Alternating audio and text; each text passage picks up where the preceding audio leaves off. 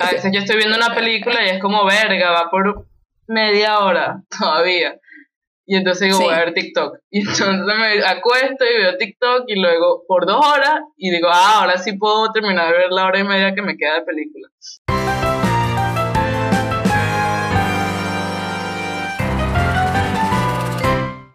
Bienvenidos a Sobreexpuesto, el podcast donde hablamos de cine y sufrimos porque dos de nuestros compañeros no tienen internet. Ya. Eso no es ningún chiste. Esa que las acaba de hablar es Sofía Luis. Hola. y con ella estamos Silvio Loreto. Hey. Y yo. Porque, miren acá, ¿sabe? Porque los niños, como dijo nuestra compañera, nuestra compañera, en esta exposición, este, no, los niños, Wilmar niño y Wilderman niño, que son hermanos, no son la misma persona, este, no, no tienen internet desde hace como una semana. Entonces, nada, hay que seguir. esta es la segunda semana. Esta es la segunda semana. Bueno, esta es la segunda. Bueno, pero sí. Nada, la tortura. Te voy a expropiar. Y no es la tortura, y no es la tortura de Shakira ni de, ni de Alejandro Sanz, porque ojalá fuese esa, pero no. Qué rol. Adelante. Te expropio la invitación, Emi. No, te toca a ti. Ah, me tocaba a mí. No vale. Claro, en YouTube. Y yo, yo ahí echando el muerto a Emiliana, ¿ves? También. bueno, para los que no nos conocen, esto pasa todos los días. Le echamos el muerto a Emi de nuestros errores. Este bueno, eh, realmente los queremos invitar a que se suscriban si no lo han hecho, a que le den me gusta a este video y a cualquier otro video que vean y no le hayan dado me gusta. Y coño, de verdad, gracias por acompañarnos aún dentro de estas intermitencias. ¿Intermitencia? ¿Qué se dice? Ay, llamo, ya se me olvidó cómo hablar en, eh, bueno, es intermitente, pues, pero... pero Exacto. Porque no, se nos van de nuestras manos, vale. Es el internet jodiendo. Yo tengo internet ahorita, pero estamos grabando de día porque de noche mi internet se va para no sé para dónde se va para China. Entonces es horrible. Es horrible, es horrible. Entonces está complicado grabar. La verdad, Sophie y Emi son las que han tenido el internet más decente. Que no les extrañe si terminan, si terminan haciendo un capítulo entre ellas dos y ya, porque a mí también se me va el internet. Sería genial. Sería increíble, sería increíble. Sería lo que comenten, comenten si quieren un episodio solo con Sophie y yo. Sí, por favor. Y les echamos, hablamos todo mal, todo mal del de ellos. bueno, también les invitamos a que nos sigan en nuestras redes sociales. En Instagram estamos como Sobreexpuesto Podcast, en Twitter Sobreexpuesto P. Y además, oye, nos, también nos sentimos un poco solos. No solo porque los niños no están, sino porque nadie entra al canal de Discord. Está solito ahí, está abandonado, está pobrecito ahí que necesita, oye, compañía, que alguien comparta cosas. Entonces los invitamos a que se metan en nuestro canal de Discord para conversar de cine, pasar memes, hablar. La verdad es que es para hablar. Este, bueno, y nosotros estamos muy felices. Voy a mirar a la cámara. Estamos muy felices porque al fin, gracias a la ayuda de ustedes, de los que han donado en nuestra página de Coffee, podemos llegar a nuestra meta de los micrófonos y pronto nos van a escuchar con mejores audios y no con este audio chihuahua. Exactamente. Pero, porque saben, sin embargo, Ajá, perdón, sin embargo, más, más, pero sin embargo, no obstante, este, aún necesitamos su ayuda porque nuestra próxima meta vamos a enfocarnos en mejorar nuestra imagen. Entonces, este, sigan donando los que puedan y siempre se los agradeceré. Ajá, ¿qué ejercicio? Oye, que si ustedes supieran, Sofi y yo nos escuchamos mejor de lo que realmente nos escuchan. Y la, y la, calidad de nuestro, de nuestro audio tiene que disminuir por el audio de Emi y el de los niños. Eso se va a acabar.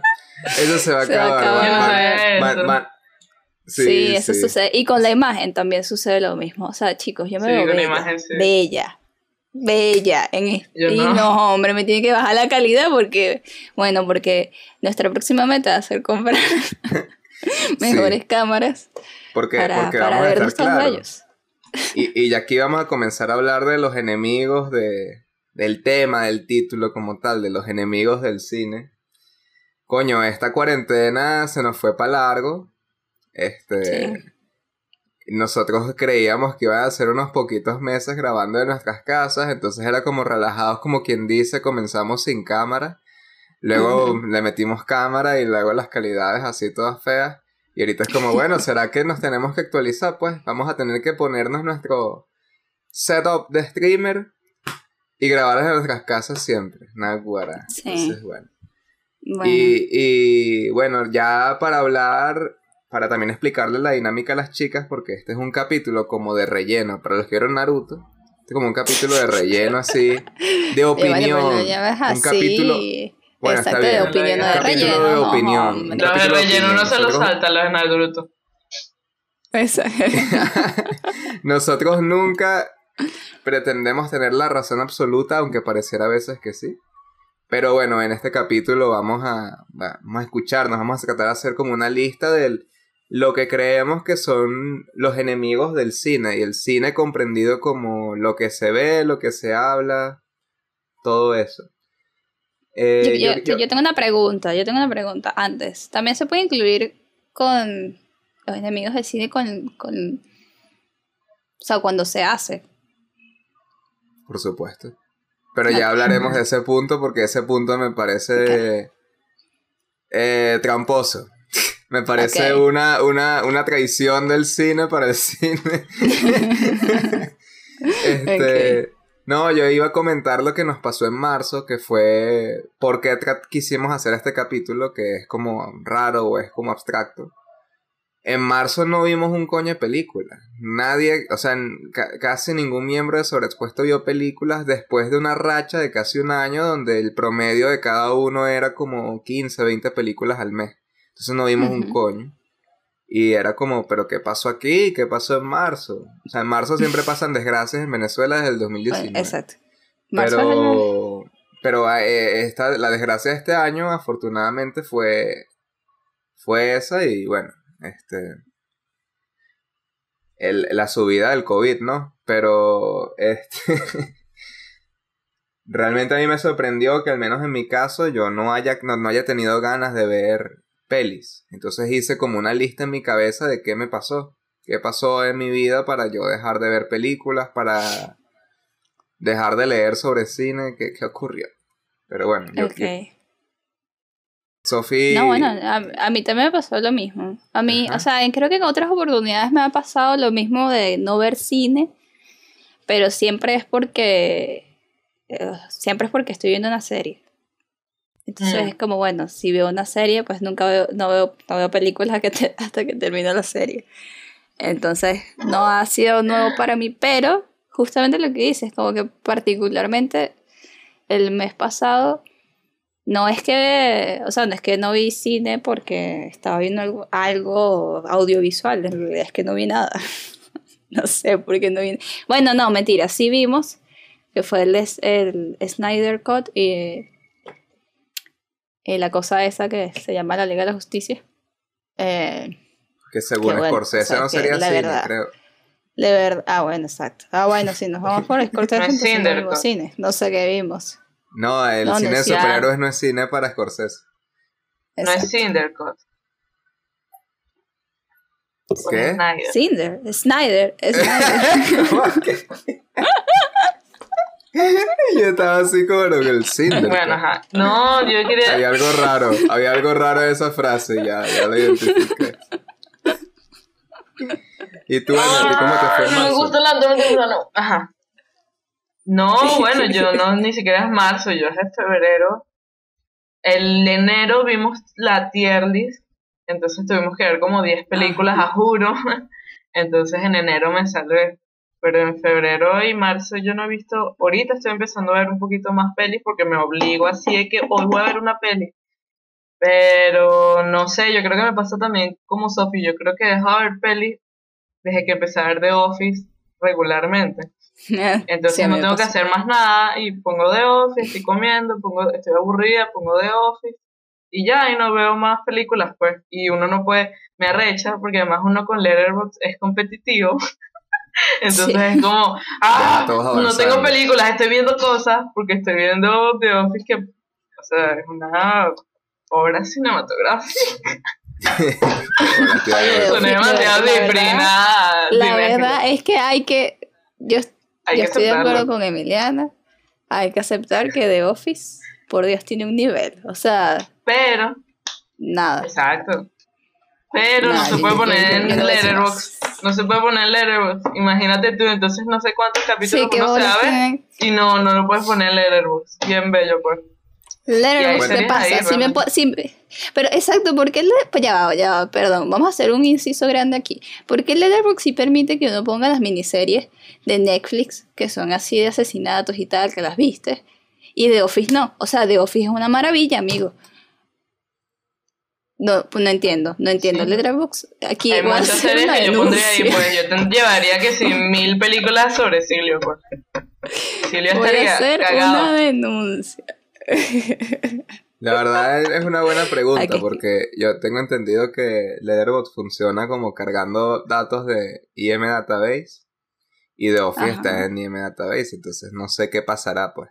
El, ay, hay un negro ahí chimbo. Están ahí. Creo, creo que lo va a hacer. Visto... Porque es que, a ver, a mí me llama la atención ese punto, el de las series. Yo creo que de pana las series. Más que un enemigo del cine, verga, lo, lo, le quitan las ganas a uno de ver películas, en especial si la serie le gusta a uno. Pues. Sí. Y yo creo que si la gente pusi si pusieran The Office en Letterboxd, Ay, cuidado con las películas, porque entonces la gente estaría empepada viendo The Office y entonces la competencia sería por quién coño va más, ve más capítulos de The Office y quién puntea los capítulos de The Office. Puede ser. Y así con eso otras muchas otras series. Es que deberían... por ejemplo, yo... ¿Qué, qué? Deberían es contar las series como películas. Sí, o también. contar las temporadas como, ¿sabes? Como, no sé. Yo lo que iba a decir es que, bueno, O sea, no sé cómo sería, marzo... porque tampoco... Ah, vaina, Emiliana. Ay, dale, no, dale, dale. pero es que es el internet. Mira, a ver, está es bien. Ya con ese argumento ya no me puedo quejar. Ya no me puedo quejar porque siempre te digo que eso es lo que a mí me pasa contigo. Nosotros, ajá, inciso para el público porque después piensan que es que nos odiamos. Lo que pasa sí, sí. es que el internet de Venezuela hace que a veces nosotros hablemos y entonces en ese mismo momento está hablando otra persona o está hablando cinco segundos antes, entonces nos interrumpimos y hay malentendidos en sobreexpuesto. O sea, el, probablemente el 90% de nuestros malentendidos son por el internet. Porque, ajá, sí. porque nos interrumpimos. Y nos terminamos arrechando de verdad, pero por el internet. Exacto. Por claro. ejemplo, ahí Emi dio Entonces, una explicación bueno. que ustedes van a escuchar a la perfección porque se está grabando pero el nosotros audio. Escuchamos, pero escuchamos nosotros escuchamos, escuchamos el acta de declaración, el acta de independencia de o la declaración de independencia de una chiripa, porque eso no Entonces Yo se me olvidó que iba a decir. Concha. Es lo que más arrecha de todo, es lo más arrecha de todo, porque entonces te interrumpen sin querer. Y ajá, y entonces uno se le olvida qué es lo que iba a decir. Y bueno, y bueno, uno se queda arrecho, pues, pero bueno, no. Ese, ese, es un buen enemigo, la verdad, del internet, pero. ¿Ves? Vamos no. a tratar de cerrar con la serie. No mira, ese grito de chiripas no los entiendo, me da miedo sí, sí. Bueno, chicos, primero, primero las que están aquí, queremos disculparnos porque también estamos grabando en la mañana. Ah, sí. no estamos acostumbrados a grabar en la mañana. Este, es complicado. o sea, de verdad es complicado. Sí, sí. Está complicado. Está complicado. Sin los niños, el internet y en la mañana está complicado. Sí, sí. Pero sí se puede. Este, ya, a tratar de comerme. Pero, pero ¿por qué me interrumpen broma? tanto? Esto es karma, esta es la venganza de ustedes porque ahora estoy solo. ¿Ah? Exacto. Ya vengo. No, Qué pero bueno. es que yo iba a decir algo, yo iba a retomar el tema. Yo también. Que, o sea, ah, bueno, pues, está bien. bueno, pero, No, no, que, pero o sea, yo creo que, yo creo que más allá de que las series sean enemigos en realidad del cine, no estoy, eh, no estoy diciendo que las series sean lo mismo que el cine, pero de alguna manera manejan casi, o sea, el mismo lenguaje y, y depende de qué serie estés viendo, pues puede ser puede ser positivo y, y, y como que te llena un poco el vacío que, que tienes de, de algo, de una obra cinematográfica, porque igual estás viendo como el mismo lenguaje audiovisual. Pero, por ejemplo, hay otras cosas que, o sea, no es una pérdida de tiempo en el sentido de, de no estoy viendo películas, no estoy aprendiendo nada. Yo creo que muchas series manejan un lenguaje cinematográfico increíble y que puedes sacar y aprender muchísimo, por ejemplo, de guion, de evolución de personajes viendo una serie. Eh, No. pero, ¿cómo que no? ¿Cómo que no? Bueno, pero ¿Cómo vamos a que tirarnos no? a coñazos, pues. Ya mismo, ya. Vamos a salir, ya. Vámonos. No, mentira. Este, no, no, termina, iba a decir algo. La llevo. Lo que pasa es que como no me No, pueden no, ver, eso. entonces alzo las manos así que. La- Y no me ven. pero la llevas después de mí, Emiliana, te jodiste. La llevas después de mí porque me- llevo rato. No, la verdad es que. la No, pero iba a decir algo que de- de enemigo, No lo veo tanto como enemigo. Es que no, no lo veo tanto como enemigo. Las series. Yo sí. Ajá, ya, yo quería decir algo. Lo que pasa, pero ajá, yo sí también creo lo de Sophie, de que ajá, las series también manejan como son muy parecidas a las películas. Yo creo que yo no lo veo tanto en cuanto a que manejan el lenguaje cinema- cinematográfico, porque ok, sí lo manejan, digamos, todas, Ujú. sino en lo que me hacen sentir. Pero hay series que sí Ok. son una cagada, que tipo élite, que yo las veo, Claro. lo siento, yo las veo, yo las veo y yo sé que son una cagada. Y, y ajá, y pierdo el tiempo en esa mierda. Y ya, y ahí no hay nada, no hay la joda, la construcción de personajes, cagada. Una mierda las actuaciones, cagada. Lo único bueno, la verdad, es que es la fotografía. Y ves, esto es como lo que dicen nuestros profesores. Cuando tú te enfocas en la fotografía de algo, es porque no es, no es tan bueno. Y sí, es una cagada, pero la fotografía es buena, está chévere.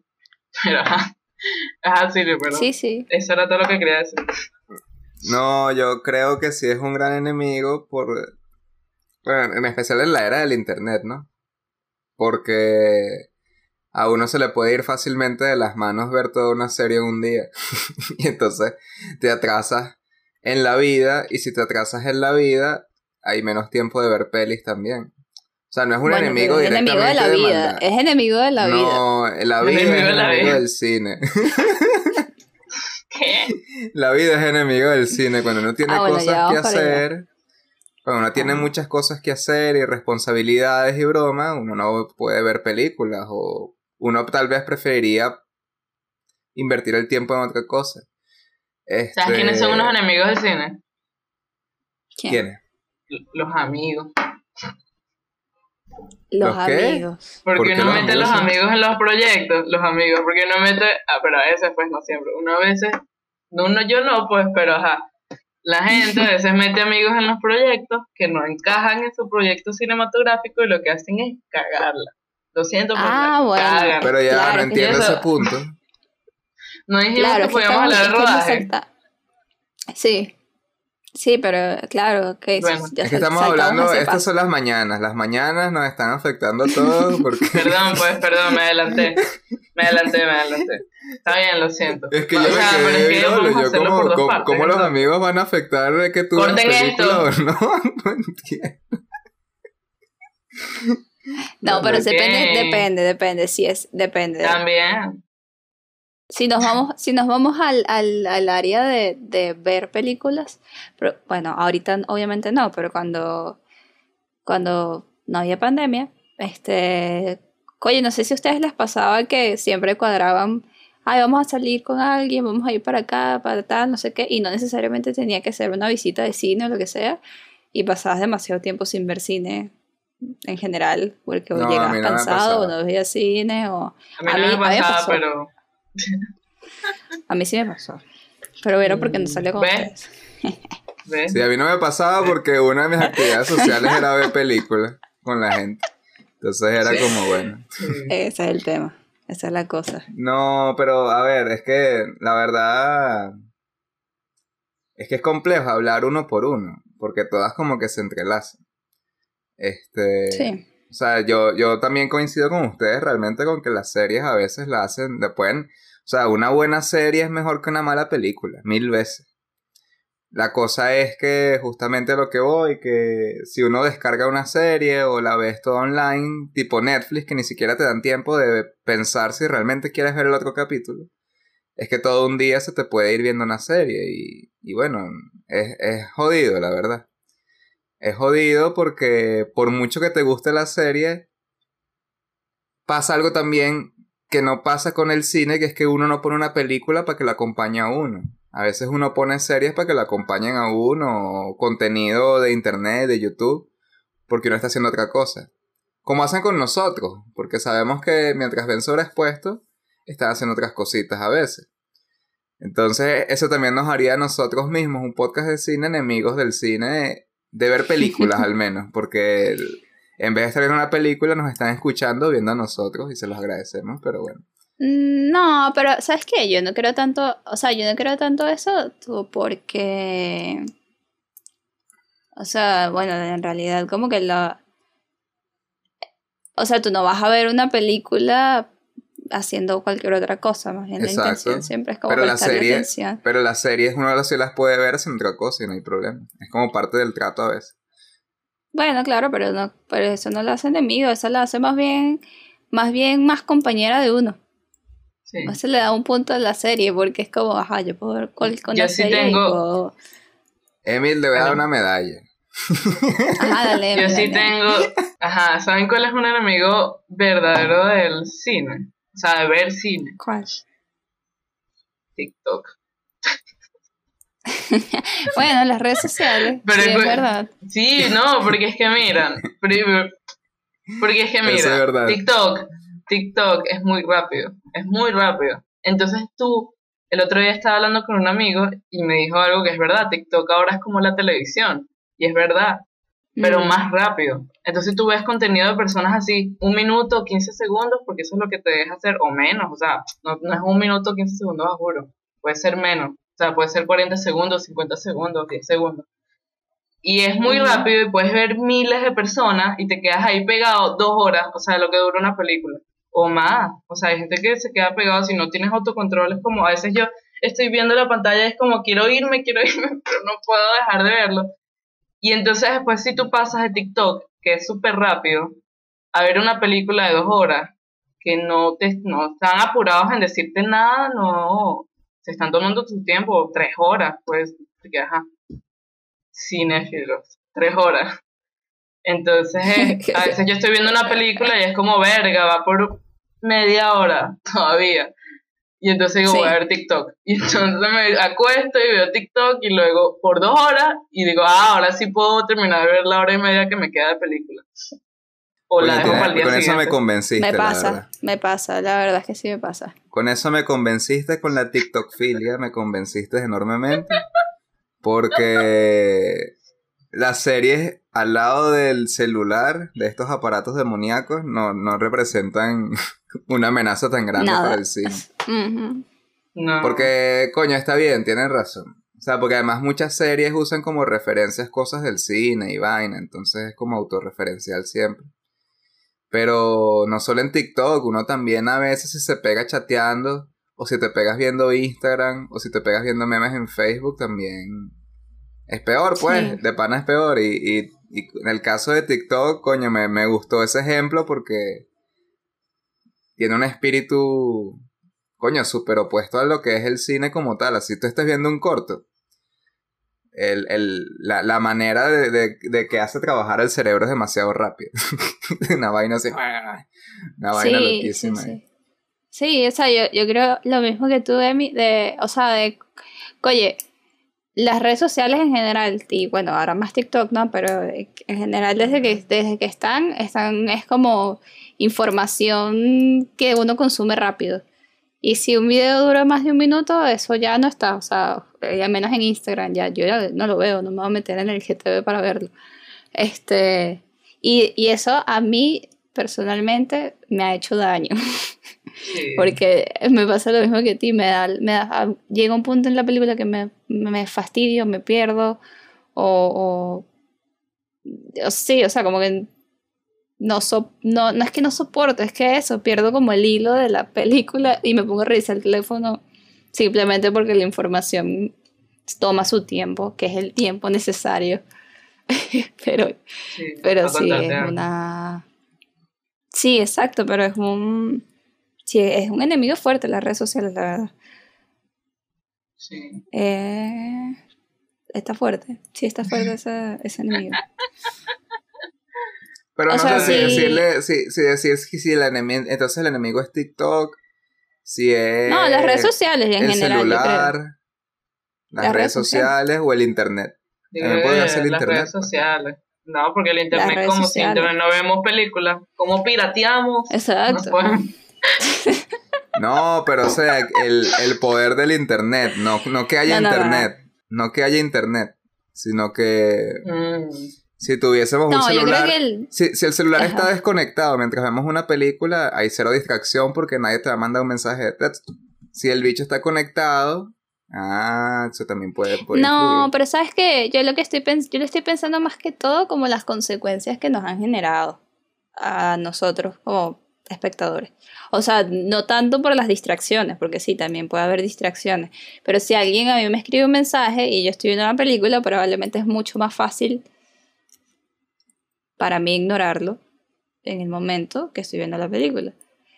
Pero como estoy tan acostumbrada a, recibir información de manera rápida y veloz, gracias a las redes sociales, este, obviamente me distraigo más fácil si estoy viendo una película larga. O sea, yo, creo que, yo creo que tiene que ver las redes sociales en realidad, porque las redes sociales fueron las que como que me impusieron esta forma de consumir eh, Sí, material audiovisual.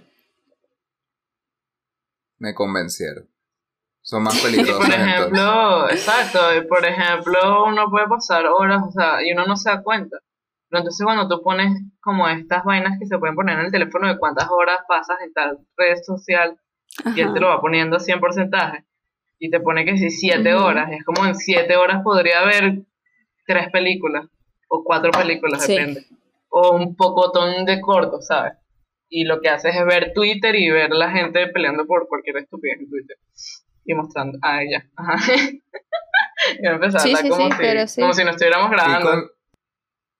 Estoy, considerando seriamente cerrarme alguna de las redes a ver un experimento, a ver cuántas películas veo, si veo más películas o no veo un coño. Porque Ay. y aquí podríamos hablar del otro justamente que, o sea, más allá de que la vida es un inconveniente, es que si no está ocupado, este, tampoco vas a ver pelis, ya lo mencionamos hace rato, pero específicamente si uno está ocupado haciendo una película o haciendo un corto, o sea, sea corto o sea largo, hay tantas responsabilidades que de pana a veces no da chance o no hay energía para ver una película de otra persona. Y, y nos está pasando ahorita al menos, a Sofía y a mí. No sé si a Will no está aquí, entonces no le puedo preguntar. Pero pasa. Y la verdad, cuando uno ve a también otros amigos profesionales que tienen mucha más experiencia y trayectoria, a veces confiesan que tienen mucho tiempo que no pueden, no ven películas, pues. O sea, lo que están es, trabajando todo el tiempo y no ven pelis. Hacen cine y no ven pelis. Y es como, es verdad, es como una doble maldición ahí. La broma. Este, entonces es como, yo no me quiero volver lo que juré destruir, pero a veces me pasa. Entonces... Sí, es que además también, también creo que, bueno, hablando yo desde, desde mi experiencia, o sea, de mi experiencia ahorita en cuarentena, es que también como que el ritmo de la cuarentena a mí personalmente me cambió demasiado mi, mi rutina. Entonces, no importa qué hora del día sea, estoy trabajando en cualquier otra cosa o en el Coño, sí, vale, eso es horrible. Y, y entonces, claro, como que uno no, uno no tiene... O sea, porque obviamente no están los niños acá. Y voy a hacer una referencia a, a ellos. Que yo sé que ellos tienen como una especie de rutina de ver películas, casi como un ritual. Ellos nos los contaron en un capítulo entonces creo que capaz ese ritual les funciona a ellos para seguir viendo películas. A pesar de que también nos confesaron que no han visto tantas películas. Eso es lo que te iba a decir. Ellas también cayeron en el hueco de no ver un coño por culpa de la serie. O estaban viendo un bojote de pero yo estoy pero yo estoy Pero yo estoy casi segura de que ellos como que no, no pasan ni una, ni una semana sin ver una película. Entonces, y yo creo que es por el tema de la rutina. Yo, por ejemplo, no tengo ninguna rutina de ver ninguna película ni, ni un ritual de decir todas las, uh, no sé, siempre a las siete y media de la noche, de la noche voy a ver una película. Nunca, jamás, no la tengo.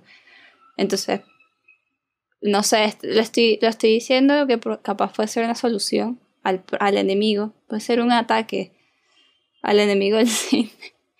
que bueno, poner, incluir ver cine este, dentro de tu rutina diaria. Porque también vamos a estar claros un poco, todo depende de para que uno vea cine. Uno puede ver cine para entretenerse y divertirse y, y, no busca demasiado en él, que es, finísimo hacerlo y eso lo puedes hacer este, cualquier hora del día, de cualquier manera. Este, y creo que tampoco representaría un caos de no ver ninguna película o una crisis, no ver una película durante mucho tiempo porque, bueno, me estoy entreteniendo. Lo que sí, por ejemplo, en nuestro caso, no sé si es nuestro caso, que tenemos como interés, más allá de entretenernos con el cine, es, conocer, aprender, este, ver y, y como que agarrar un poco de eso es una crisis, porque es como una especie de... No es un libro, pero, pero es una fuente de información valiosa para nosotros, creativa y, de conocimiento. Entonces es como cuando no lo hacemos, obviamente entramos en crisis porque sentimos que una parte de nuestra cabeza se marchita así. Coño, yo... Dios mío, no es, una película. Es así, es así totalmente. Es así en especial cuando, uno, cuando uno está como resolviendo cosas. Este, eh, no sé si les pase. O sea, vamos a preguntar con The Office, que ya lo mencionaron hace rato. ¿Cuántas, ¿Cuántas referencias, no, no, cuántas referencias sacan ustedes de ahí para ideas que pueden hacer usted eh, en, en, su día? Oye, si yo, si yo te soy muy sincera, yo mientras que veía The Office, se me ocurrió hacer un documental. Claro, pero... Así que creativamente para mí, creativamente para mí me funcionó. Ok, no, pero yo no, no trato de negar eso. Pero hay cosas en el lenguaje, lenguaje cinematográfico, entre capítulos que te, que te, te, sirven como referencia para aplicarlo a algo reciente que vas a hacer o que estás haciendo. Cuando haga el documental, probablemente sí. Ok. Es que si no ha visto de Office, no sé si ha visto ni un capítulo. O sea, pero es que más allá, es que más allá de, o sea, yo obviamente no voy a usar The Office. Es que también, también hay que, también hay que estar claros. O sea, yo no voy a, yo no voy a usar The Office para, para, bueno, para hablar de la, de esa fotografía y usarlo como referencia fotográfica para algo. Porque simplemente The Office no va para allá. The Office, esa no es su intención ya de por sí. O sea, es un documentario. O sea, es como. obviamente tienen su cuidado, pero tampoco esa no es la, la, broma. Pero sí la puedo usar como referencia para otras cosas. Sí la puedo usar como referencia para un guion, por ejemplo, para la historia o para, o para los personajes o lo que sea. Eh, obviamente una película de Tarkovsky es como, ah, bueno, una película de Tarkovsky. Está bien, voy a, agarrar el plano de Stalker, no sé qué, y así va a ser mi... Pero, o sea, no, no lo veo menos valioso que como referencia que una película. Y no veo una película tampoco superior como referencia a, a una serie, por ejemplo. Bueno, pero yo en ningún momento dije nada de eso, por ojo. Mm, mm. yo en ningún momento dije nada de eso. Yo lo que más bien estoy dándome cuenta es que. Porque bueno, tengo que abortar esta misión de este tema en específico. Porque nada, lo que yo reconocí ahorita preguntando esto es que también estoy hablando ni siquiera de si algo es mejor que otro, sino de mi propio proceso creativo. Este, en una serie hay una línea estética, hay una unidad estética y uno obviamente siempre va a tener algo de qué agarrarse. Pero cuando uno ve películas, que eso sí es una cosa que yo disfruto muchísimo en mi propio proceso creativo, es ver cómo resuelven distintos directores ante distintas historias y cómo resuelven de muchas maneras o cómo la cagan. Entonces, eso es muy chévere para mí. No me pasa tanto en las series, que es algo que también me pasó. En marzo yo me volví otaku de nuevo. Entonces, yo creo que el anime me separó demasiado del cine independiente. Me estaba viendo tres animes al mismo tiempo. No quería ver pelis. Y si bien es cierto que hay cosas que me parecen arrechísimas, al ser tres series que tienen una unidad estética, una cosa, yo me concentro es en justamente en la historia y en lo que me hace gozar y broma. Pero no es un caso aislado como una peli. O sea, una peli en un país no va a ser igual que la del otro y siempre hay como que cositas, pero es, es eso, por eso es que digo, yo no me quería referir a que si The Office era inferior o superior a otra cosa, porque es como dijeron, yo no la he visto. Sino que estaba ya un poquito hablando de mi propio proceso creativo, que es agarro como recortes de cada cosa y que veo.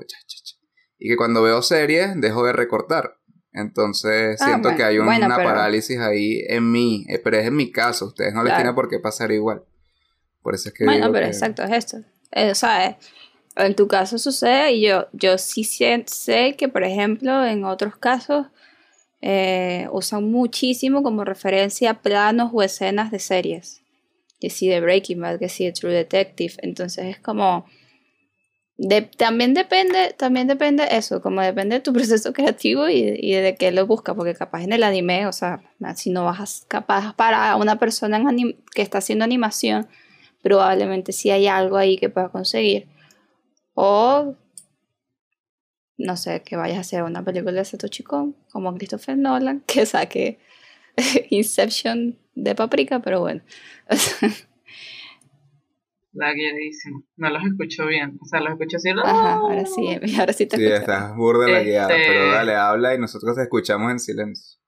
Este, no, que aunque las series comparten similitudes con las películas, ¿no? Hasta ahí me escucharon. Sí. Ajá, bueno. También pertenecen como a su propio mundo. Entonces, yo creo que dependiendo del género de la serie, también sirven como referencia para personas que quieren hacer series iguales, igual, como Sophie que dice que quiere hacer un mockumentary, porque no sé si se refería a una serie o una película,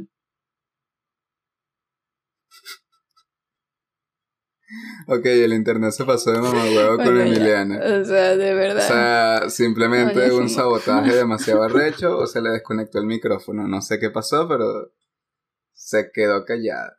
Emi, Emi, ¿nos escucha? Bueno, esto también es otro enemigo, la verdad. Hablando del internet y no de las redes sociales. Sí. En el caso de que uno no, supiese cómo descargar pelis y solo cuentas con plataformas de streaming y un internet horrible, pues simplemente te jodiste. Te quedas sin películas, te quedas sin series, te, quedas, sin, nada. Te quedas en las redes también. Es como. No puedes hacer mucho. Sí, nosotros también estamos haciendo como esta conversación en base a al beneficio del internet, aunque sea malísimo aunque sea malo. Pero ponte que no tengas internet esta pandemia el coño. No tengas internet. No, no están los puesticos de, de, de vendedores de, de, CDs, de vaina, de quemaditos por la cuarentena. Por ejemplo, yo no sé cómo estará Víctor. Víctor, quien no, conozca, es un es como una, una eminencia de la piratería dentro de Caracas, pues. No voy a mencionar el sitio porque no voy a hacer que se lo comprometa por, por la anécdota, pues. Pero Víctor, años vendiendo películas piratas, los quemaditos. Y desde antes de, desde antes de que cayera la pandemia, ya, ya muy, muy pocas personas le estaban comprando, justamente porque el stream y la vaina y, y, la autogestión de que la gente se descarga sus propias pelis.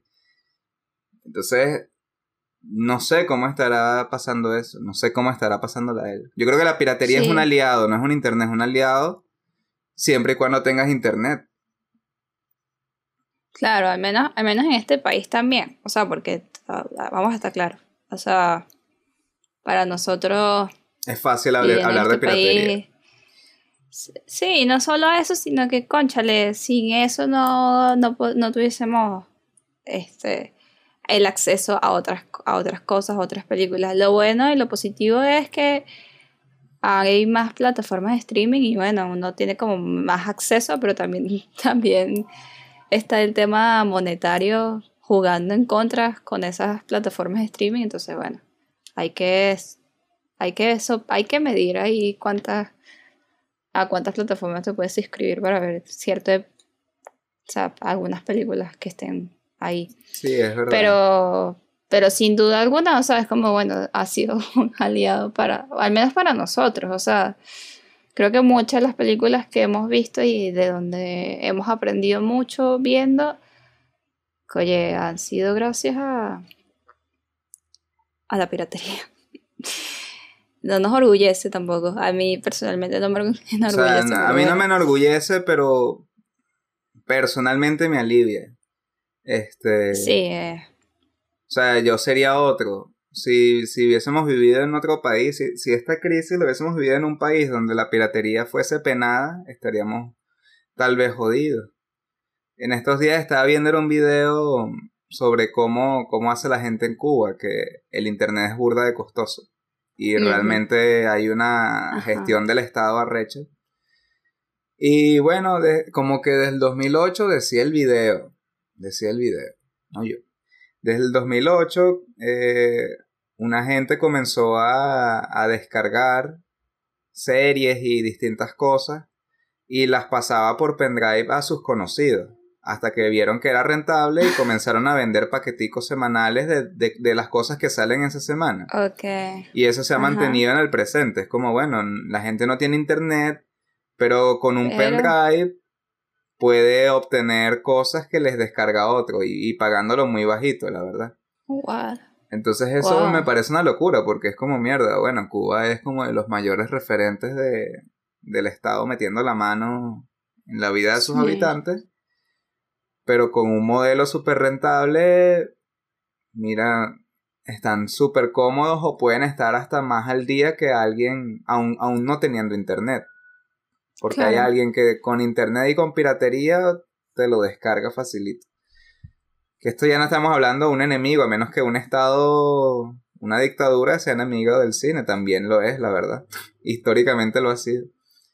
Más cuando quieren controlar de qué temas se pueden hablar o qué temas se pueden mostrar y cuáles no. Eso sí sería un gran enemigo, la verdad.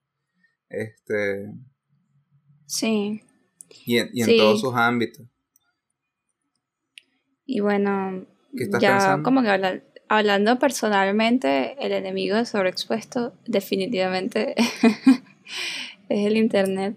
Este, nada, Emi, Emi no puede abrir su Discord Emi se cayó, no puedo abrir el Discord. Entonces, pues no sé, o sea, que la verdad es que me parece, me da risa, pero es triste que estamos justamente hablando de un capítulo, exacto, pero es que estamos justamente hablando de un capítulo que, que como que diciendo un poco cuáles han sido nuestros enemigos personalmente para, para disfrutar lo que hacemos o lo que nos gusta ver ¿Pero te estás eh, buscando una conclusión o me estás poniéndote huequera? No entiendo. No, ya me estoy poniendo huequera, pues. Ah, ok, ok, ok. Yo, yo decía, coño, Sofi, tenemos 48 minutos. Todavía podemos darle un poquito más de cuerda. ¿Quieres cerrar tan pronto? No, no, no. ya me estoy poniendo huequera porque la verdad es que este podcast de cinco personas se convirtió en un podcast de dos y Pikachu. Sí. No, y, y cuidado si en algún punto tampoco me caigo yo, te caes tú y termina la persona hablando solo. O sea, eso no. Se queda una pantalla en negro. Eso no nos ha pasado todavía. Pero fíjense cómo estamos perdiendo ya personas para hablar de esto y es por los por la situación, la verdad, del, país. Este coño, yo también me puse triste, ya nos estamos poniendo huequeros. Pero es que además, además también los que nos están escuchando deben pasar por lo mismo. O sea, Tipo, de... Bueno. Probablemente ni siquiera les cuesta escuchar nuestro podcast porque el internet no carga. no, y, y, no solo eso, o sea, ya los que están aquí, gracias por llegar hasta este punto. Sí. Perdónennos por nuestro capítulo desorganizado, pero es que de pana cuando tenemos tiempo que no grabamos, berro, cuesta, cuesta regresar. Sí. Cuesta regresar, especialmente por el, por el internet y broma. Si, si fuese en persona, fuese más fácil. Nos dimos cuenta de eso cuando grabamos en persona. Porque entonces tú ves los gestos de las personas, ves cuando alguien quiere decir algo y está callado, aquí cuesta, cuesta mucho. Pero a lo que iba es que aún los que nos ven o nos escuchan, no siempre tienen internet, hay quienes nos escuchan con megas. Y por lo tanto nos piden activamente que, actualicemos el, el, podcast sonoro nada más. Para ellos poder estar al día. Porque vernos implica gastar muchos más megas. Entonces es como mierda. La verdad, hasta este punto hemos tocado para ver. Las series no quedaron tan mal paradas, no son enemigas, son como un punto. Ah, bueno, podemos hacer, podemos hacer como un ranking. O sea, como que. Exacto. Yo, yo diría que las series distraen, pues, pero las series no son enemigas directas de, del cine. No, no, no, no. El hacer cine sí. puede influir, depende del proyecto y depende de la experiencia que tenga uno. Este, porque en nuestro caso, de los proyectos que estamos realizando, es porque tienen los dos proyectos que estamos realizando. Requieren mucha responsabilidad y son muy distintos entre sí. Y bueno, tampoco nosotros estamos acostumbrados a, bueno, yo no lo estoy, a tomar justamente proyectos tan grandes. Siempre he solido trabajar que sí con mi familia o con ambientes controlados. Y, ya aquí uno no tiene tanto el control, tiene la guía. Si somos, somos directores, Sofía y yo, en un proyecto, y en el otro soy director de foto y Sofía producción y Wilmar asistente de dirección. Pero, pero eh, hay demasiado que confiar en los demás, entonces... Sí.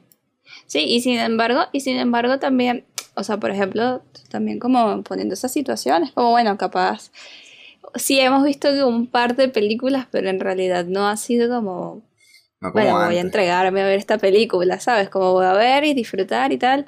Sí, no, ha sido más como buscando referencias o pensando justamente en los proyectos en los que estamos. Entonces es otra forma, aunque, aunque la verdad es que también verlo así, dependiendo de lo que estamos buscando, es como una fuente de información bastante valiosa, la película que se está viendo, pero, pero es, es otra experiencia, o sea, simplemente es otra, es otra cosa, porque estás pensando en justamente estoy viendo esta película para ver esto específico que me va a servir No, pero a mí, a mí sí no me gusta eso, ¿sabes? Pero ya voy a tratar de ser más comedido justamente con cómo es mi experiencia y mi proceso creativo y tratar de no imponerlo porque la verdad no todo el mundo lo ve así. Como me pasó hace rato. Que tú pensaste que me iba a ir por otro lado y iba a decir que las series eran inferiores al cine cuando yo me estaba refiriendo a que una serie yo me distraigo inmediatamente. No puedo recortar cosas. Y, coño, a mí no me gusta ver pelis pensando activamente en que voy a encontrar un tesoro. Yo... No, a mí tampoco, a mí tampoco, por eso justamente estoy diciendo que, que a pesar de que ahorita nos ha tocado ver algunas películas o cortos, eh, siempre ha sido pensando activamente en eso, pues, eh, ok, esto, buscando algo, buscando algo ahí como referencia. Sí, pero uno disfrutando el final de la historia, que creo que es lo importante. Sí, entonces, igual es demasiado gracioso porque es como el cine siendo enemigo del mismo. Sí. Eh, al menos durante un proceso creativo largo y tedioso, es el enemigo. Definitivamente. Entonces, yo, yo si los, si los pongo como en nivel, el en tercer lugar estaría las series, pero por, justamente solamente porque te distraen y, bueno, consumen, acaparan todo tu tiempo. De segundo estaría el cine, o sea, la realización cinematográfica. Y, Coño, pues, y las redes sociales pueden estar en un primer top. Coño, las redes sociales, entonces... Hmm, las redes sociales probablemente pueden estar acompañando el mismo puesto de, del cine. Porque hacen lo mismo. Te enfocas en algo y no, haces, no ves la... Claro, pero es que son tan fáciles de usar que tú estás haciendo algo y al mismo tiempo estás en una red social. Bueno, entonces vamos a poner cuatro escalones, pues. No, no, pueden ser varios, pueden compartir escalones como tú dices, no tienen por qué ser cuatro, cuatro. Ah, este, bueno. Y el primero que sería justamente esto. Definitivamente el internet. O sea, sí. no, no sé. es que no sé si el Internet es el más peligroso.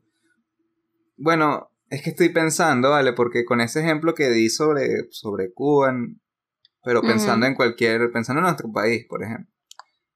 Aquí no hay una censura tan grande. Si, aquí las cosas censuran, aquí te censuran si la broma suena mucho. Esa es la verdad. Si no suena, tú eres libre. Libre entre comillas. Pero en especial porque, coño, es entre comillas porque uno está haciendo contenido porque aspira a sonar en algún punto, ¿no? Pero mientras más suenes, más riesgos tiene. A lo que iba era que, coño, hay estados que sí son burda de restrictivos con los temas que se pueden ver, que se pueden hacer, que se pueden comentar, y a donde han, históricamente, hasta donde han perseguido realizadores por lo mismo. Sí. Este, entonces, pero, pero ese caso es curioso porque de esas cosas, de esas experiencias represivas, han salido también obras burdas de buenas. o han salido directores con una mente maestra. Entonces, ese sería como un arma de doble filo. En cuanto a que afecta al cine como industria, pero lo favorece de manera micro. O lo puede favorecer de manera micro. Porque industrialmente sí. lo afecta. Nosotros aquí estamos jodidísimos, la verdad. Entre que no. Entre que hay como monopolios audiovisuales por un lado y por el otro no es muy jodido hacer una cosa independiente, eso... La, misma situación nos impide también hacer cosas independientes. O sea, si pudiésemos trabajar con, por un mejor sueldo y ahorrar para hacer una, un corto, sería más viable de lo que ya es. En donde trabajamos para comer, para vivir, y el corto tenemos que buscar financiamiento. Bueno, con una película sería más o menos igual si es independiente, a menos que se tengan contactos y bromas, pero... Claro, igual creo que eso tampoco se limitó mucho acá, solamente... No. O sea... El poder adquisitivo aquí es un dólar, entonces, sueldo mínimo, entonces eso es lo que... Claro, exacto, pero qué fuerte, qué fuerte. Creo que los que llegaron hasta acá, de verdad, les agradecemos demasiado porque de a este capítulo ha sido un capítulo acontecido, bastante acontecido. Eh, y yo ya estoy entrando en hueco. O sea, no me gusta entrar en hueco a las 12 del mediodía. A mí sí me gusta. Pero es porque uno tiene tiempo para superarlo. Es mejor, miren, yo creo que es muchísimo mejor de pan entrar en hueco en la mañana porque tienes todo un día por delante donde vas a poder distraerte o superarlo, a por la noche antes de dormir. Bueno, es verdad. Es verdad. En donde tienes que descansar y es como, y a veces uno no descansa por lo mismo. Bueno, Mira, ay, ese es otro enemigo, pero ese es importante. Ah, ¿Cuál? Eso me había ocurrido, el cansancio, el cansancio físico y mental. Yo creo que el cansancio, sí. Pero, pero el cansancio, bueno, sí, es que es la vida. La vida puede ser enemigo del cine. No, pero si uno... Claro, pero lo del cansancio físico y mental es que si uno está muy cansado, uno no le para mucho a lo que está viendo. No. Y, y si estás haciendo, no rindes mucho tampoco, entonces... Uh, es como complicado de pan el cansancio. Es como que, bueno, uno creerá que ver películas o hacer películas es un paseo, pero tienes que estar al menos, coño, descansado. A mí que me encanta ver películas intensas. Si yo estoy cansado, verga, el sueño me tumba y, y, entiendo que es la mitad de la película. Y ni siquiera tiene por qué ser intenso. El otro día estábamos viendo The Father, una película reciente, y estuvimos todo el día trabajando en, en, nuestro corto y, en, y viendo The Father era como mierda, qué, cansancio. Sí. Pues. Qué cansancio. y, no era tan... No, era, tan... No. Y bueno, una cosa que sí iba a decir, yo creo que es como... No sé si a ti te pasa también que capaz, capaz también sientes, y a mí a veces, a veces me da como un poco de sentimiento de culpa ver alguna película cuando sé que tengo cosas que hacer, cuando como que tengo responsabilidades que hacer. Y en realidad, en realidad esto siempre, esto va con lo que dije antes, que es como, conchale, si, si yo estoy viendo una película justamente para nutrirme y así, y, y, y de alguna manera aprender y crecer en lo que estoy haciendo, eso no es una pérdida de tiempo. o sea, lo que estoy haciendo no es una pérdida de tiempo, pero también hay como una concepción un poco de estoy viendo películas, estoy perdiendo mi tiempo en una película cuando debería hacer otra cosa y, es complicado también. Pero eso, eso pasa con todo. O sea, a veces también sucede que uno tiene un verguero de cosas que hacer y decides salir con alguien. O decides llamar a alguien. O decides simplemente eso, ver una serie, ver una película. O darte un gustico comiendo una broma en vez de hacer lo que realmente... o sea, procrastinar, pues. La procrastinación siempre da ese efecto. Sí. Este... Pero ver una película eh, para ti es procrastinar. Depende. Antes lo era. ¿De qué? Ahorita no lo es, la verdad. Ahorita yo veo ah. películas por gusto. Y aunque tenga cosas que hacer, ver una película representa un respiro mientras estoy aprendiendo cosas nuevas. Y creo que por eso me gusta ver películas, me molesto cuando veo películas malas, que no me gustan. Me pongo de mal humor, me pongo como un diablo. Porque justamente debes, es eso, es como, coño, te dediqué parte de mi tiempo. Claro. Me gusta ver, me gusta ver películas, te confié en ti y me fallaste. Durante dos horas, tres horas, una hora y media. La traición. Coño, eso me saca un poquito la piedra. Me gusta cuando la película me desagrada, no es de mi gusto, pero aprendo una cosita nueva. Me pasó recientemente con una peli que hicieron en cuarentena, que la grabaron con, con formato videollamada.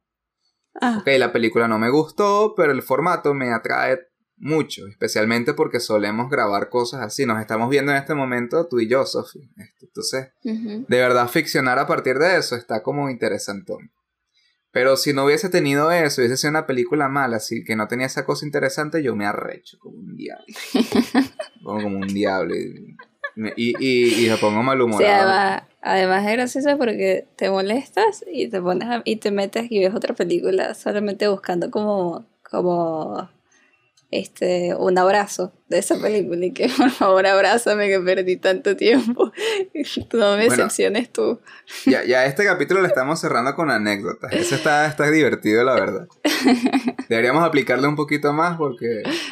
Pero en, en estos días que vi esa película con formato de videollamada, quedé picado, pero bueno, como les dije, quedé normal porque pareció como interesante. Y vi una película de Wong Kar Wai, que es de acción. No me acuerdo cómo se llama, es el 94. Ceniza de no sé qué vaina. y no me gustó, y eso es horrible. Cuando terminas de ver una película y ves otra, y le tienes más fe a la segunda y la segunda tampoco te gusta, eso es desesperante. El, entonces, ahí en ese sentido, coño, las películas malas, cuidado. No, no, las películas malas no, los estereotipos son malos para el cine, para también irse rendito. Por ejemplo, hablando de nuestro cine nacional, sí tengo un rollo de papel toalé en la mano, no me pregunten por qué, pero tengo un rollo de papel toalé en la mano. Con el cine venezolano. El cine venezolano tiene, sufre un prejuicio que es que las películas venezolanas solo hablan de malandro y son groseras y, y no sé. Y que son malas. Ya, ya, ya. Ah, ajá, ok, exacto. Ese es el estereotipo, ¿no? Ese es el estereotipo y efectivamente hay películas que siguen alimentando ese estereotipo. Hay. O sea, ese estereotipo no está inventado, o sea, no es, no es ficción. Eso existe. Y va a seguir existiendo hasta no sé cuándo. Sí. Pero hay otras películas que no se ven, que inclusive yo no las veo, Sofi, los chicos, nosotros no solemos ver mucho cine venezolano, la verdad, habría que cambiar eso. Hay que, sí, hay que, sí muchas películas que no se ven justamente porque esa, esa cosa ya está aquí, eso ya está aquí en el inconsciente y uno de alguna manera va a buscar como bueno, yo voy a ver una película europea porque seguro es mejor y capaz y no es así. Yo he visto muchas cosas europeas que son... Eh, uh, ah. este, entonces no tiene nada que ver. Eh, pero los prejuicios le hacen, le hacen daño al cine sí, eh, totalmente. Bueno, eso fue los prejuicios y, también la sobreestimación. Es como, eh, por ejemplo, con, con, lo de Nomadland, que teníamos demasiadas expectativas y tal. Y bueno, o sea, es una buena película, pero tampoco es que... Y creo que eso también hace daño, porque uno prefiere ver una película sobre otra simplemente porque ah, bueno, porque esta película es francesa. Es como, bueno, sí, en, en Francia hacen buenas películas, pero como en Francia hacen buenas películas, también en los países árabes, en África, en, en Asia y en Venezuela también. Es como... Yo, yo, por ejemplo, sacando un poco lo del estereotipo del cine venezolano, yo tengo mi opinión con respecto a esto. Y es una opinión un poco estadística. O sea, es como. La estadística. O sea, eh, llegó un punto en, en. En. O sea. Vamos a ser sinceros. El nivel, además porque también, también el prejuicio siempre va con la comparación de que las películas de Estados Unidos son mejores.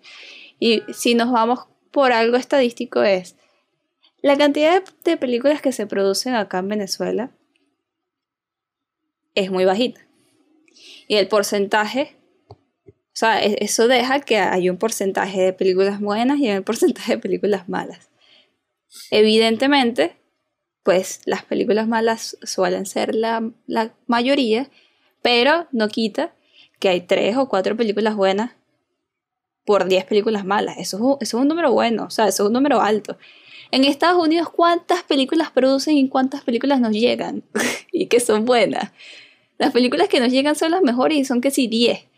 Y el resto de las películas que producieron, o sea... Y a veces no son las mejores ni siquiera. A veces no son las mejores ni siquiera, pero son saben venderse y se venden muy bien. Exacto. O sea, por ejemplo, ahorita que está de moda, ¿cómo es que se llama? Godzilla vs. Kong. Kong vs. Godzilla, ni siquiera sé cómo es el orden. pero uno sabe que, uno, uno, sabe que no va a ver esa peli para hacer catarsis o para una vaina, para aprender. Eso es para ver coñazos de unos bichos gigantes. Vale. Entonces. Es que, es que de pan, si uno, si uno compara la cantidad de películas producidas en Estados Unidos, tú dices, el nivel de películas buenas en Estados Unidos es bastante bajito. Me vas a disculpar, pero, o sea, por la cantidad de películas que producen, coye. Y aquí en Venezuela depende de un nivel alto. Pero entonces Lo que pasa es que... ahí podríamos decir que no tener industria también es un enemigo del cine. Más allá de la industria, más, allá, de la industria, más allá de la industria, no tener un mercado. Sí, probablemente sí. En nuestro caso sí, capaz no tener mercado puede ser en nivel cine, pero, pero, claro, pero también hay que entender que pues todas las, las películas que venezolanas que son buenas siempre tienden a ser más opacas y tienden más como a la visión del director, del director como creador y tal, y no, tan, no piensan tanto como en el, espectador como consumidor. Es verdad, la opacidad también es una enemiga del cine. Sí. Eso, yo iba para esa idea, pero la perdí. Y por eso hablé de Godzilla vs. Kong. Eso justamente al uno no querer redimir ninguna culpa o buscar algo de sí en esa película, sino, sino ver los coñazos, porque es una cosa transparente, fácil de ver, pues se ve facilito. Lo puede ver el niño, lo puede ver el abuelo y fino, los dos lo disfruten. Que ojo, eso no está mal tampoco. No está mal, no está mal. Pero una película opaca, muy autoral también, muy compleja. opina lo mismo el que tocó la bocina. Este puede distraer muchísimo al espectador. Es más, aquí, y por eso mencioné que el cansancio, estar cansado es horrible para ver una película o para hacer cine. Eso, no. Si uno está cansado, tú ves Godzilla vs. Kong y la entiendes todita. Sí. Y, y pasaste un buen rato, te distrajiste de tu rutina y broma. Ves una película muy pesada, no la entiendes. A mí me ha pasado muchas veces que tengo mucho sueño, comienzo a ver algo en la noche tengo mucho sueño, lo pauso para verlo al día siguiente y al día siguiente descansado me pongo en la misma parte en la que me quedé y comienzo a entender más cosas, comienzo a disfrutar más la película, pero es porque estoy descansado ya, entonces en ese sentido Hablando, pensando un poquito en lo que comentaste hace rato. Mira, nos vamos a poner intensos en la última parte de la... O sea, hay que dividir el capítulo entre dispersos por la mañana e intensos al final. Intensos por la mañana. Ajá. Tú, tú comentaste hace rato, Sofi, que esta cuarentena nos ha trastocado todos los horarios y que uno puede estar trabajando, comenzar en la mañana y terminar en la noche. Y esa cosa, la verdad, agota mucho. Y los fines de semana y, y, y, lo que hablabas de las rutinas y bromas. coño, que cada cosa tenga su espacio también ayuda mucho. Por ejemplo, las salas de cine eran son pocos los cines que estaban abiertos hasta las 11 de la noche, por ejemplo. Eso. Los cines suelen cerrar en la noche, o sea, como bien, ven, a, ven a la sala después del trabajo, o si no tienes trabajo, ven a la sala en la mañana, en el matiné, la broma, y tú vas a llegar a tu casa a dormir. Eh, esta cosa de la piratería, de las plataformas de streaming, etcétera, también han retorcido todas las cosas que, que te protegerían en un escenario normal en donde tú verías el, una película, sí es verdad, cansado por el trabajo, pero todavía tu cerebro rinde, ¿no? Por ejemplo, yo, ¿qué, hago yo viendo una película a las 2 de la mañana? No sé, perdí el control de mi vida, eso, me puede pasar. Pero más allá de perder eso, es que, eh, es que uno está cansado, realmente uno está agotado. Y además también, bueno, yo no sé, yo no sé tú, pero yo, por ejemplo, siempre cuando iba al cine era como, bueno, voy a ir al cine y, y, yo nunca revisaba mi teléfono, ni nunca estaba pendiente de eso, ni, ni de ver mensajes, ni de ver Instagram, ni nada, sino que, bueno, mi atención siempre estaba centrada en la película y eso era demasiado fino porque, bueno, disfrutaba la experiencia y disfrutaba puro de la película y no me distraía. Y, y sí, era, era, pero, conchale, ahorita es como, es demasiado fácil distraerse, es demasiado, y es demasiado fácil que tu mente divague y es demasiado fácil que tu mente se vaya para cualquier otro lado y ya listo. Y eso, por ejemplo, ves una, decides ver una película a las de la mañana es lo peor que puedes hacer porque no le vas a prestar atención a la película, simplemente ya estás demasiado agotado. Sí, sí. Por eso yo a veces prefiero no ver películas intensas o ver películas que yo sé que, oye, que requieren que me siente a, a entenderlas en la noche, porque sé que no, sé que no le va a prestar atención. Esto me gusta, me gusta esta cosa del final. me quedé pensando, o sea, ¿qué pasa entonces con las series? Porque podemos ver ocho horas de series y nos cuesta ver una película de tres horas. Yo creo que es por el for yo creo que también tiene que ver un poco como el formato. O sea, lo máximo que puede durar un capítulo de una serie es de una hora. Y suelen... Eh, eh, eh, la, segunda, la segunda parte de Ertugrul, que es con el hijo ah, de Ertugrul, que se llama Osman, cada capítulo dura dos horas y yo no entiendo esa vaina. Entonces eso es una película, eso es una película. ¿Cuántas películas hicieron? Claro, pero tienen dos horas dura cada capítulo y tienen sus 50 capítulos. No es una película, es una serie larguísima. Dios mío. Pero ¿quién financia esas, esas, esos capítulos? No sé, pero... Ajá, pero dale, tú, ibas a decir algo, tú ibas a decir algo. No, ya ves que yo estoy impresionada. no, bueno, o sea, yo digo, pues también, también el ritmo, al menos depende. Sí, todas las series tienen un ritmo un poco rápido. De, de situaciones y de las cosas que pasan y suelen ser un poco más rápidas que una película. O, o tal vez es que son mucho más claras en la estructura. Entonces, o también es eso, tienen un, conflicto, tienen un conflicto muy marcado, que es que cierran en alguna parte del capítulo o no, pero el final del capítulo siempre es una vaina que a ti te deja, que te engancha. Sí. Con, las películas no pasa lo mismo. Eh, las, las resoluciones de las películas no son para que tú esperes la continuación. A menos que sea un blockbuster, pues. un, no sé, el, Sí, que sea Harry Potter y no sé qué. Exacto. Pero y sin embargo, los pues. finales, los finales son más cerraditos. Tú ves un final de una serie que tiene intenciones de seguir sacando cosas y esa vaina te engancha sí o sí, pues. Sí. Así sea un final de temporada. Si es un final de temporada y quiere y pretenden seguir haciendo la vaina, te lo, te lo cierran así como para que te quedes interesado. Entonces. Sí, y mencionando de nuevo de Office, por ejemplo, los capítulos de Office duran 20 minutos. Entonces pasan burro de rápido. Y uno no se da cuenta cuánto. No se da cuenta que pasaron 20 minutos. Es esa, también esa es la cosa.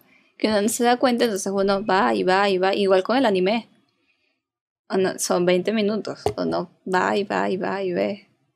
Y de repente tienes 8 horas viendo el mismo anime, pero porque, porque también justamente lo de los finales te, deja, te dejan como Dios mío, además también como son series, suelen, suelen haber como siempre continuación, o sea, siempre, no, es que no es que cierran totalmente el conflicto, sino que dejan abierto algo, entonces te dan como con la intriga de qué pasó o qué va a pasar, entonces si tienes la posibilidad de ver la serie, o sea, si no está en emisión la serie, ya está, la tienes que ver, o sea, no me puedes dejar así con esa incertidumbre, pues, y veo.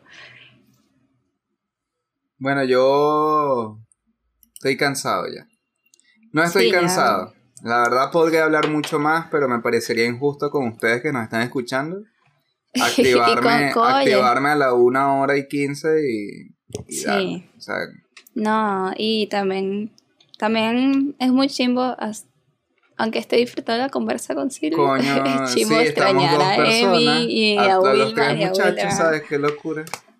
Sí, o sea, nunca, nunca nos había pasado. De pana que es loco que nos pase en este capítulo en específico. o sea, hemos perdido dos personas. No tres. es como, ajá. Sí. sí. Este, pero bueno. Bueno. Déjenos, déjenos saber en los comentarios. Exacto. ¿Qué, qué cositas, qué, qué reflexión también tienen ustedes que sea un enemigo del cine. Especialmente, no, a mí, a mí lo que realmente me importaría sería cómo se sienten ustedes con el cine en este momento. ¿Están viendo muchas películas? ¿No están viendo películas? ¿Qué está pasando en los dos escenarios? ¿Por qué las ven? ¿Por qué no han podido verlas? ¿O por qué no quieren verlas? Déjenos saber aquí abajo porque... Coño, me sorprendió el tema creo que podría dar para hablar otro capítulo, pero tendríamos que tener más contexto de ustedes, de Emiliana, de los niños. De Wilmar, de Wilmar, exacto. Entonces, bueno, vamos a ver. Pero esperemos que lo hayan disfrutado, lo hicimos con mucho cariño. Nos yo me paré temprano para grabar esta vaina, entonces lo hice con cariño. Sí, se paró temprano. Él, miren, él no se paró temprano todos los días, así que es un esfuerzo, un sacrificio. Un esfuerzo, un sacrificio. Entonces, nada, de verdad, los queremos mucho. Esperemos que nos sigan escuchando. Eso, gracias por, quedarse hasta acá. Y, bueno, nada, los invitamos a las redes sociales, ya va, Hay que invitar a las redes sociales. O sea, los invitamos a que revisen también nuestras redes sociales, Instagram sobre Expuesto Podcast y Twitter sobre Expuesto P. Em, nada, entren al canal del, del, del, disco para hablar. En realidad, en serio, queremos hablar con ustedes. Nosotros solamente creamos ese canal para conversar con ustedes. queremos escucharlos. Queremos leerlos. Yo, yo, lo que iba a comentar es que Wilmar, Wilderman, ustedes que no estuvieron en este capítulo, y Emi, si lo ves, ustedes van con sus cuentas personales a comentar aquí abajo. ¿Qué coño ha pasado con ustedes? ¿Qué ha pasado con ustedes que no han visto vaina o que han visto Sí, es verdad, es verdad. Dejen su reflexión ahí, por favor. Claro, claro, para que los otros también vean qué Carrizo piensa. Bueno. Sí. Y bueno, nada, esperamos que para el próximo capítulo estemos los cinco. De nuevo, los queremos mucho. Muchísimas gracias. Y corte.